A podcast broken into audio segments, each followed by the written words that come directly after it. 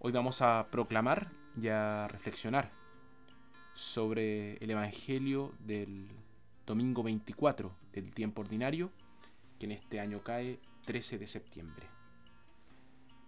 Evangelio de nuestro Señor Jesucristo según San Mateo.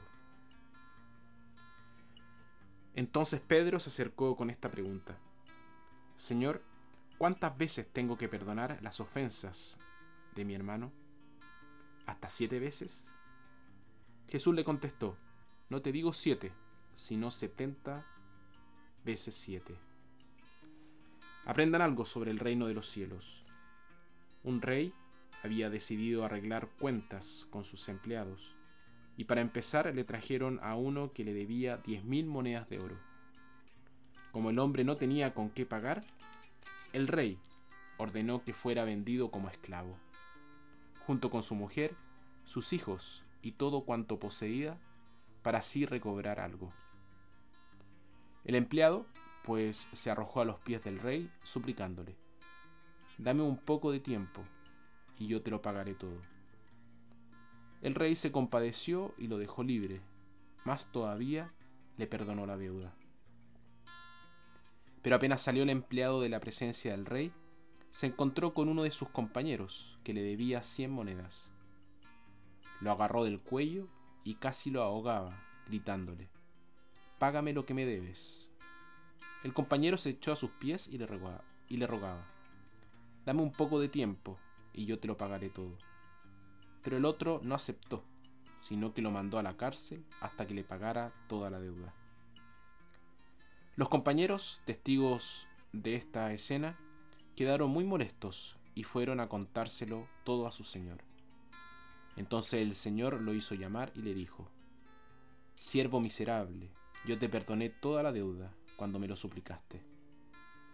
¿No debías también tú tener compasión de tu compañero como yo tuve compasión de ti? Y tanto se enojó el Señor que lo puso en mano de los verdugos hasta que pagara toda la deuda. Y Jesús añadió, Lo mismo hará mi Padre Celestial con ustedes a no ser que cada uno perdone de corazón a su hermano. Palabra del Señor.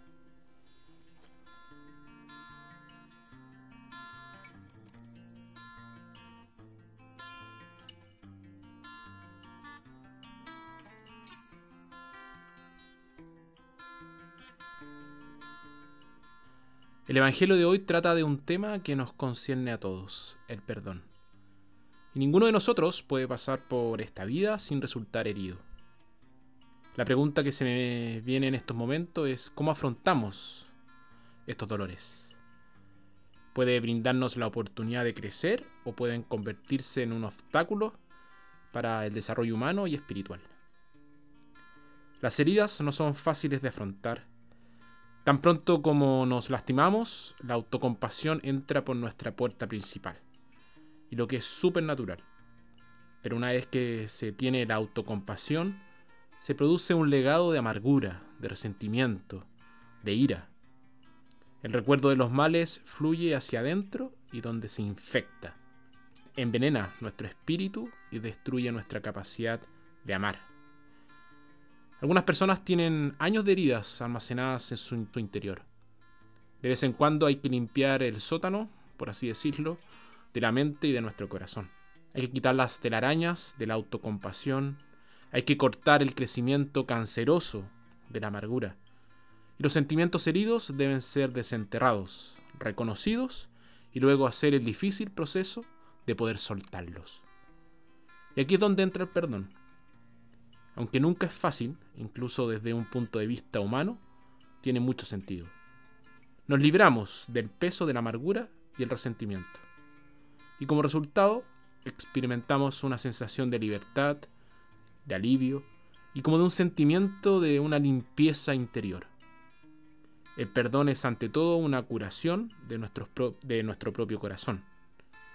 Son precisamente nuestros corazones los que están heridos. El perdón también obra maravillas para la persona que es perdonada. Se le da libertad para caminar en amistad con Dios y con la persona ha ofendido.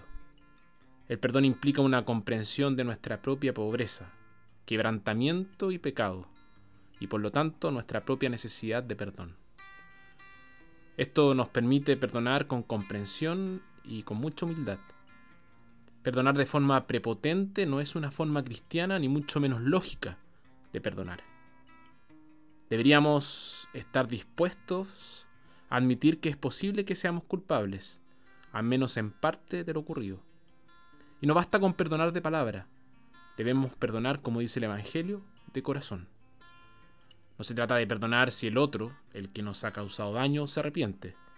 La idea un poco es que perdonemos incluso si la persona que nos ha ofendido no se arrepiente. Y esto es lo que lo hace tan difícil y por qué necesitamos la gracia de Dios. El perdón abre un camino para que Dios nos perdone.